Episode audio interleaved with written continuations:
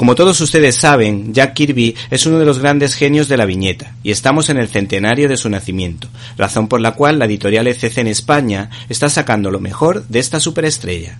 En esta ocasión les hablamos del desafío Kamandi, que es un homenaje de varios autores al personaje creado por Kirby en 1972, iniciativa impulsada por el editor de DC en esa época Carmín Infantino, que claramente estaba inspirada en el planeta de los simios, siendo una obra adelantada a su tiempo por crear un merchandising en torno al personaje de Kamandi, que es el último representante de la humanidad tras el gran desastre, una gran explosión en el planeta Tierra que favoreció la evolución de los animales en seres racionales. Por cierto, estos autores han sido fieles al modo de plantear las historietas